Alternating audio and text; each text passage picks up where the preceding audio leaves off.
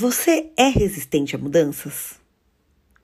Você sabia que no empreendedorismo as mudanças são previstas, esperadas e sem elas não tem como ir adiante? Se eu te disser que hoje em dia você aceitando ou não o termo empreender, você querendo ou não empreender, para você trabalhar, você precisa lidar com mudanças. Fica comigo que hoje a gente vai falar sobre pivotar.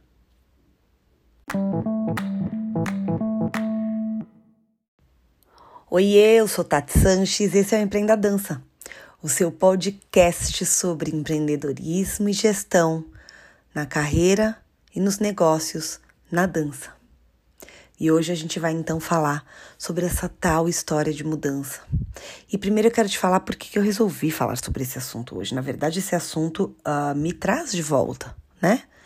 Faz um tempo que eu tô afastada dos meus podcasts, né? Este aqui e o outro que eu divido com o Henrique Bianchini, mas muita vontade de voltar, né? E encaixando entre uma tarefa e outra dessa vida corrida que o destino tem me oferecido, eu resolvi voltar para cá e falar justamente sobre um assunto que vem assim me atravessando, né? E atravessando todo mundo ultimamente, que é a necessidade de mudar Muitas vezes a gente tem que mudar não porque a gente escolheu. Isso aconteceu comigo, né?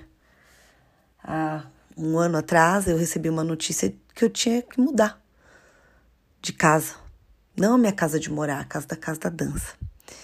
E, enfim, não fui eu que escolhi, né? Escolheram por mim. O proprietário da casa resolveu vender e falou que eu tinha que sair de lá e, e me fez mudar de lugar.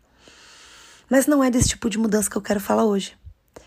Hoje eu quero falar de mudar porque a gente quer mudar.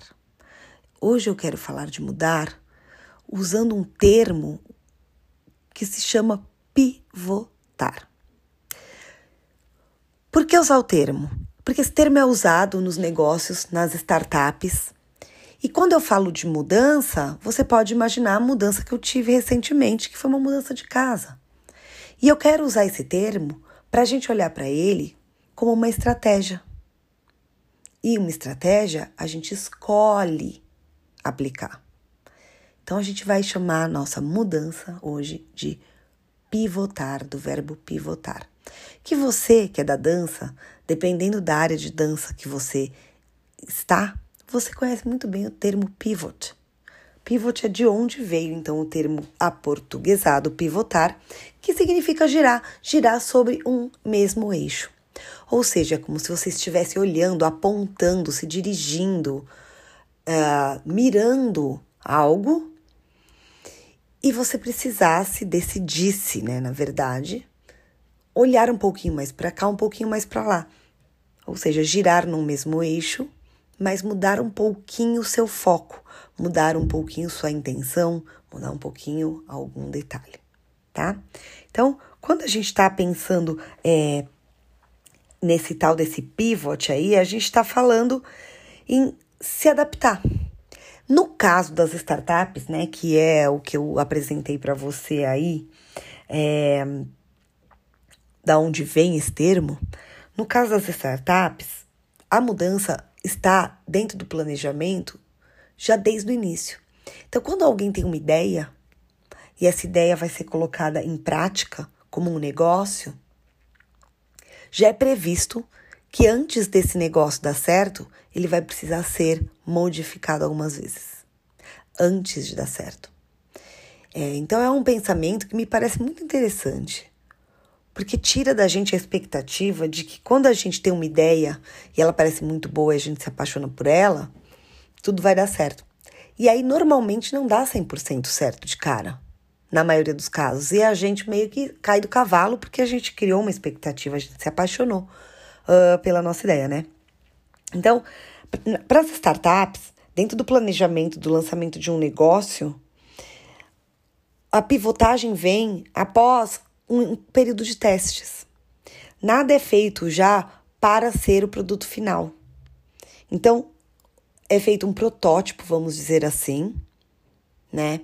Na versão mais simples possível, né? Porque a versão que vai gastar menos dinheiro para ser, ser colocado em prática.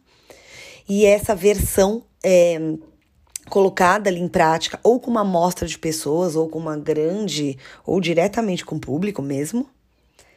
E após um tempo, ela é avaliada e aí se entende para onde ir.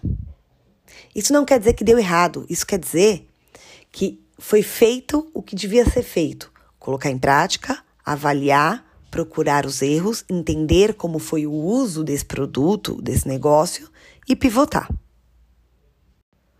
E aí, nas minhas empreitadas, né? Nas coisas todas que até hoje eu inventei, que eu arrisquei, eu percebi que eu tinha de fato que tentar várias vezes. Eu errei muitas vezes. E antes eu achava, putz, eu errei, eu ficava mal, né? Só que daí eu fui estudando, conhecendo um pouco mais sobre tudo isso e fui vendo que é assim mesmo. E na verdade o que me traz aqui hoje nem é a minha história. Na verdade o que me traz aqui hoje é o fato de que daqui a uns dias eu vou falar sobre o planejamento para o ano que vem, num curso, num workshop que eu vou dar. E esse workshop, ele começou a ser desenhado assim na minha mente para depois ir passando para o papel, para o computador, quando eu entendi que eu precisava falar com as pessoas sobre como está o nosso mercado. As coisas têm mudado tanto e desde que a gente voltou para o presencial, né, que a gente passou pela fase do ali da, da mudança forçada, né, do presencial lá para o virtual, aí a gente depois desse virtual que foi uma mudança, uma pivotagem nesse, né, assim, não teve como escolher, né? Ela foi imposta por uma situação, né, de saúde. Depois que a gente voltou para o presencial, as coisas não eram mais as mesmas. As pessoas que têm escolas de dança começaram a conversar entre si e dizer: cadê as crianças?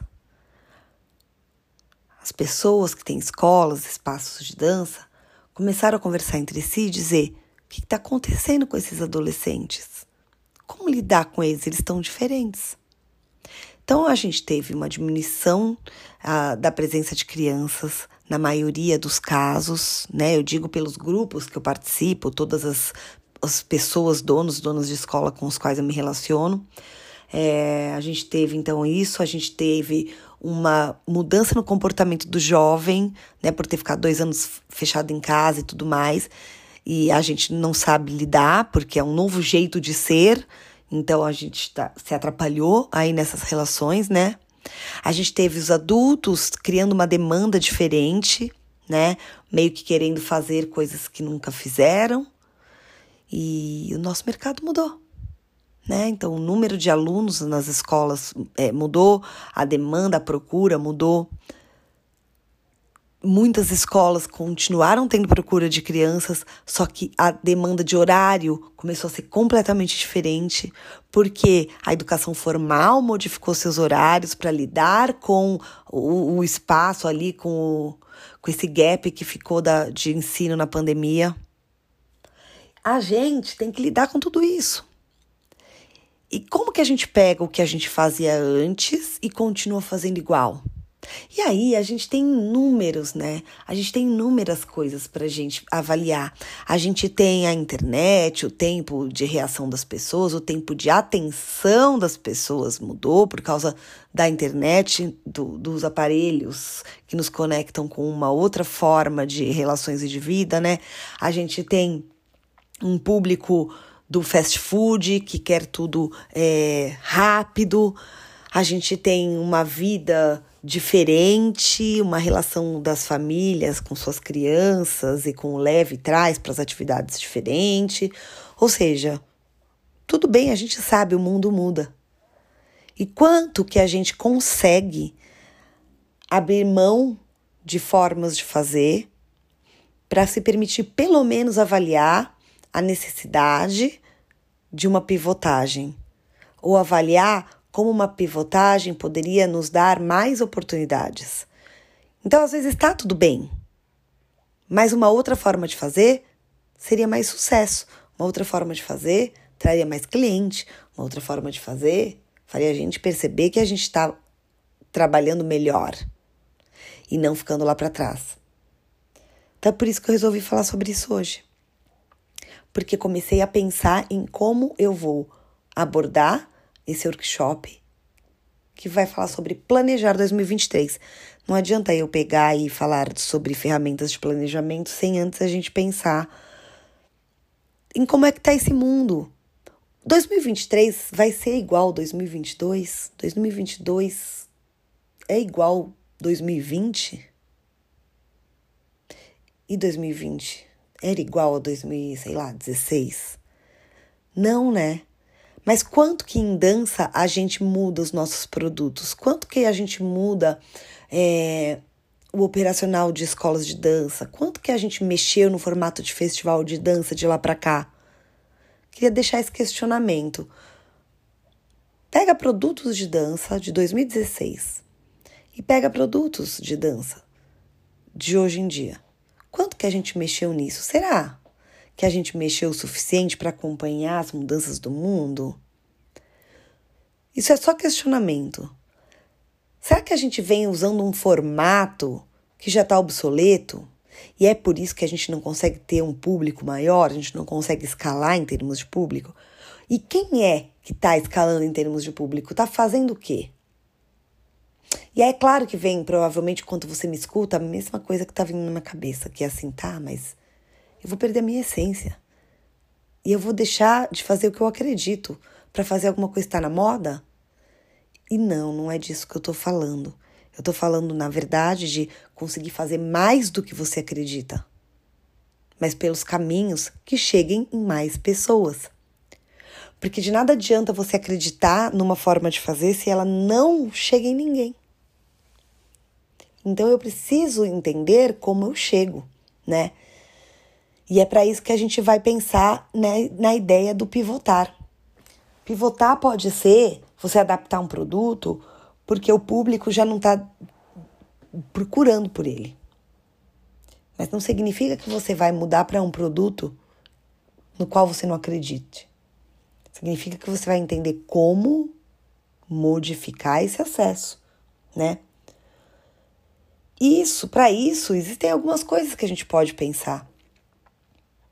A gente precisa prestar atenção nesses clientes ou nos potenciais clientes e ver o que está acontecendo lá fora. A gente precisa olhar se o mercado está muito saturado, se o mercado está pouco saturado. A gente precisa olhar o que está acontecendo à nossa volta. A gente precisa sair um pouco da nossa bolha e enxergar que algumas falhas podem ser oportunidades. Ou às vezes não uma falha, mas algo que não funciona mais e que eu tô apegada, pode ser uma oportunidade. Ver que isto não funciona mais já é a porta para uma nova oportunidade. Porque você não vai jogar tudo que não funciona mais no lixo. Você vai se apoiar em tudo que você aprendeu com os formatos, ou com o produto, ou com um negócio que não está funcionando, e vai tirar de tudo que você aprendeu com isso a nova oportunidade que você vai enxergar quando você olhar para fora, né? Então, eu queria deixar aqui uma dica já, que é assim: mesmo quando as coisas estiverem super funcionando, todas as ideias, todos os insights, todas as loucuras que vierem na tua cabeça, você anota. Você guarda tudo que vem na sua cabeça. Numa relação com o cliente, com a aluna, com o aluno, na relação com a tua equipe, uma ideia que parece muito louca hoje, amanhã pode fazer sentido. Eu tive uma ideia muito louca. E ela era mesmo muito louca. Tava difícil fazer as pessoas acreditarem nela. E eu desisti. Depois de um tempo, a pandemia fez com que essa ideia virasse o um novo normal, que são as aulas online. Então, se você tem insights aí antigos, olhe para eles com carinho, volte para eles de vez em quando. Se você não anota, começa agora. Faça seu caderninho, seu bloco de notas no celular, porque você nunca sabe a hora de pivotar quando é que vai chegar. E você também tem que procurar por ela. Então, coloque né, nas ideias antigas as loucuras dos seus insights que algum, em algum dia não faziam sentido. E aí você vai ter coisas muito interessantes pela frente. Então, a gente, a ideia, né, hoje em dia, do jeito que o mundo vai, é a gente focar no cliente, é o que mais é falado. Então, o caminho sempre é olhar fora para daí trazer para dentro. E repito, o dentro pode fazer sentido para você, mas se não acessa pessoas, ele não existe. Ele existe para você. E outra coisa sobre pivotar, entender o que eu entendi, e que isso até me libertou de um certo sofrimento e me fez olhar com leveza para tudo. A pivotagem é um processo contínuo. A gente pensa em pivotar no macro, num grande negócio. A gente pensa em pivotar em uma ação específica. A gente pensa em pivotar em algo que fez durante um ano. Vou exemplificar: eu posso ter uma escola de dança que operou muito bem há muitos anos atrás, trazendo muito dinheiro, muitos alunos, mas que de repente tudo começou a diminuir. Depois da pandemia tá tudo estranho. É hora de pivotar, né? Provavelmente. Você não fez nada errado, mas você continuou fazendo a mesma coisa e essa mesma coisa talvez precise de revisão. Então a gente está falando sobre o negócio inteiro. Mas eu vou falar agora de algo pontual. Você criou um evento dentro da tua escola, um evento, uma coisa. Ah, eu vou fazer um dia só de hum, jazz. Então eu vou criar o dia do jazz na minha escola. E aí você cria, ele acontece, mas você esperava mais gente, ou você esperava que tivesse um retorno diferente, ou feedbacks melhores e tal. Se você criou o dia do jazz já achando que ia ser um sucesso, e se não foi o sucesso, você desiste dele, você está usando um caminho que ignora a pivotagem. Então, o que, que a pivotagem mostra pra gente? Que quando a gente coloca em prática uma ideia, a gente não tem que esperar que ela já dê certo de primeira. E a ideia é: fez aquilo acontecer? Enquanto acontece, observa. E já se prepara. É um processo contínuo. Você vai mexer nisso para a próxima edição. E na próxima também. E aí na outra vai dar certo. E pode continuar dando certo por alguns anos e de repente deixar de dar tão certo. E aí você tem os sinais, é hora de pivotar, é hora de perceber o que é que mudou no meu público, o que é que mudou no mundo em geral, né, nas formas de vida. Então eu queria que você pensasse um pouco nisso. Você já escutou casos de empresas que começaram de um jeito e acabaram fazendo outra coisa? Existem alguns casos interessantes. Você sabia que o YouTube não era desse jeitinho? Quando os caras que criaram o YouTube, né? Eles eram ex-funcionários do PayPal e eles se juntaram com uma super ideia de criar uma plataforma de encontro através de vídeo. Imagina, gente, encontro através de vídeo, vocês sabem que hoje funciona, hein? Né? A gente usa o Zoom, a gente usa o Google Meet, a gente usa tudo isso toda hora, né? Mas na época 2005, isso não meio que não funcionou. Olha que, que ideia genial que eles tiveram, mas ali não funcionou. Não teve adeptos. Aí eles foram lá e começaram a pensar, bom, se ninguém, se não vai dar para encontrar por vídeo, se a gente deixar as pessoas colocarem vídeo para as outras verem depois. E foi assim que virou, o YouTube virou a maior plataforma de vídeos da internet. Muito louco, né? O Instagram, por exemplo, é uma outra, um outro caso que eu nem preciso contar, que você sabe com certeza, né? Você que está escutando aqui. Que primeiro era uma plataforma de fotos, né? E depois foi mudando de fotografia para vídeo e agora tá essa loucura toda do Reels e tudo mais. É, eu sei que eu tô falando de empresas de tecnologia, mas é possível a gente pensar em empresas que não são de tecnologia. Esse caso que eu vou contar, eu não li em lugar nenhum, mas eu percebi porque é um lugar que eu frequento, é um lugar que conhecido, tem até o nome de chá é, no, no nome né, do local. É um lugar que foi feito certamente pelo nome para vender chás, né? E tem chás, tinha os chás quentes, os chás gelados. Um dia eu cheguei lá e o cardápio tinha mudado completamente. Os chás estavam no cardápio, não deixaram de existir, mas eles deixaram de ser a grande estrela. E eles incluíram um cardápio com comida. Antes eles só tinham umas, umas coisinhas, um brunch, né, de manhã, e uns petiscos e poucos pratos, porque os chás eram as grandes estrelas. E outro dia eu cheguei lá, a gente tem um cardápio novo. Eu abri o cardápio e assim, os chás não deixaram de existir, mas estavam lá embaixo, num cantinho. Por que será que eles colocaram aquele monte de pratos e de comidas, né? E aí eu conversei com o garçom e ele disse: "Olha, nós decidimos, né, a empresa decidiu que quer ser conhecida como um restaurante que tem chá, mas não um lugar de chá. Porque senão as pessoas só pensam na, neste lugar aqui para tomar chá. E a gente quer que as pessoas venham aqui para fazer refeições. E aí eu não perguntei mais, mas eu imagino que o negócio de vender chá em algum momento possa ter sido um negócio de sucesso, mas por alguma modificação né, no, no comportamento do público, eles pararam de vender aquele tanto de chá. E então, ao invés de fechar as portas, eles pivotaram para agora começarem a ser conhecidos como um restaurante que tem chá no seu nome, que oferece chás, mas é um local onde as pessoas vão para fazer refeições.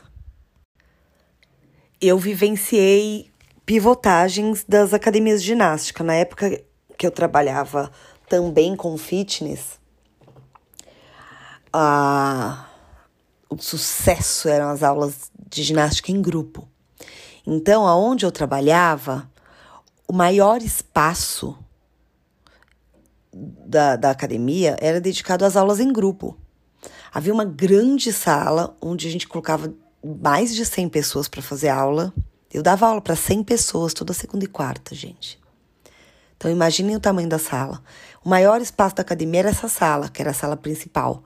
Mas depois haviam mais três ou quatro salas de ginástica. E aí, em um espaço bem pequeno, ficava a musculação. Ficavam os aparelhos. Por algum motivo X na mudança então do mercado ou da entrega desse produto, porque às vezes a entrega do produto é que muda a minha avaliação, nesse caso, para quem é da, da área da ginástica de academia, houve uma mudança na entrega do produto e isso acabou afetando a procura do cliente. Eu não acho que mudou o mundo lá fora e daí dentro teve que se adaptar, mas eu acho que assunto para um outro dia, talvez, né, gente? Mas só para vocês entenderem, nesse caso, me parece que a entrega do produto foi sendo modificada pela demanda interna e já não conseguia mais atender o público externo que chegava. Isso é uma coisa que a gente pode pensar em dança. Sabem quando as aulas começam a, a tomar um formato que quem já faz acha confortável, mas quem nunca fez chega e, e leva um choque muito grande? fica, se sente muito fora daquilo. Enfim, eu acho que aconteceu algo nesse estilo, não sei, tá? Mas só para ilustrar aqui esse case, né? As aulas de ginástica passaram a perder espaço de ginástica em grupo. E nesse lugar que eu trabalhava, aonde estava a grande sala de ginástica, que tinha até um palco, passou a existir a musculação. No lugar dessa grande sala de ginástica, passou a existir a musculação. E a salinha, que era de musculação, se tornou uma salinha de ginástica, da qual uma parte passou a ser uma sala de spinning, coisa que não existia na época das grandes aulas de ginástica em grupo. Ou seja, alguma coisa mudou. Se a academia insistisse em manter aquela sala grande, com o professor em cima do palco, dando aula para 10 pessoas, ela não ia pagar suas contas e também não ia ter credibilidade nenhuma. Alguém vem conhecer o espaço, tem uma sala gigante com 8, 10 pessoas fazendo aula numa sala que cabe em 100. Então, o que, que a gente vai fazer? Como a gente vai se adaptar à demanda do público, né? E aí foi lá, troca. A musculação agora é a grande estrela né? E assim as coisas vão mudando, né, gente? Agora a gente tem as, os espaços de funcional. Então, quem é agora grande estrela? Eu não sei porque eu não estou frequentando mais esses ambientes. Mas a gente percebe que há muita pivotagem nesse universo, de acordo com a demanda, de acordo com o que o público está procurando ou está necessitando, de acordo com as mudanças que a entrega interna acaba mudando e afeta o acesso às, às novas pessoas. Então, se você está passando por aquele momento de crise com o teu negócio, com a tua escola, estúdio de dança, ou com as aulas que você dá, e você está achando que o público está esquisito, vai com tranquilidade, olhar o que está acontecendo em volta e entende que você propor um, uma pivotagem pode ser muito bom para você. Isto é uma oportunidade e é um processo natural.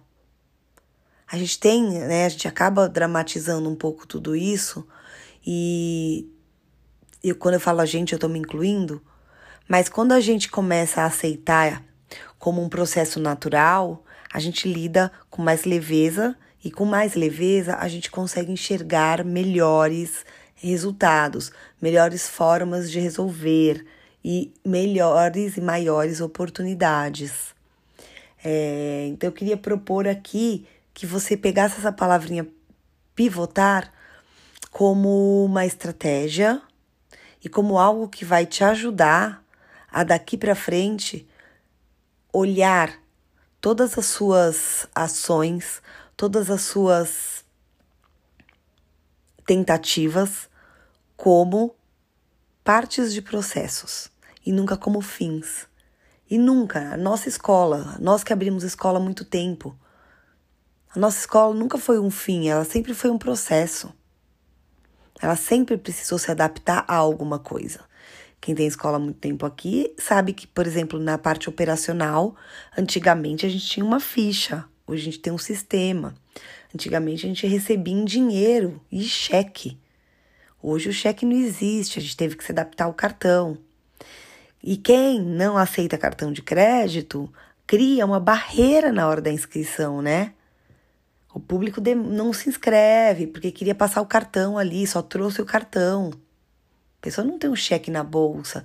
E aí a gente cria uma barreira e acaba atrapalhando, a gente acaba deixando meio intruncado esse, o processo de inscrição. Então, às vezes, a gente precisa pivotar um processo. Às vezes, a gente precisa pivotar uma entrega. Às vezes, a gente precisa pivotar uma forma de liderança com a nossa equipe. E entendendo que nada deu errado e nada está perdido, e sim tudo é passível da tal da pivotagem, a gente vai com mais energia, né? Então, deixo aqui esse termo que acaba sendo uma forma da gente se motivar. Quero que você me conte. Me manda Instagram, me manda direct no Instagram, me manda WhatsApp. Muita gente tem meu WhatsApp. Como é que te pareceu esse episódio e essa conversa?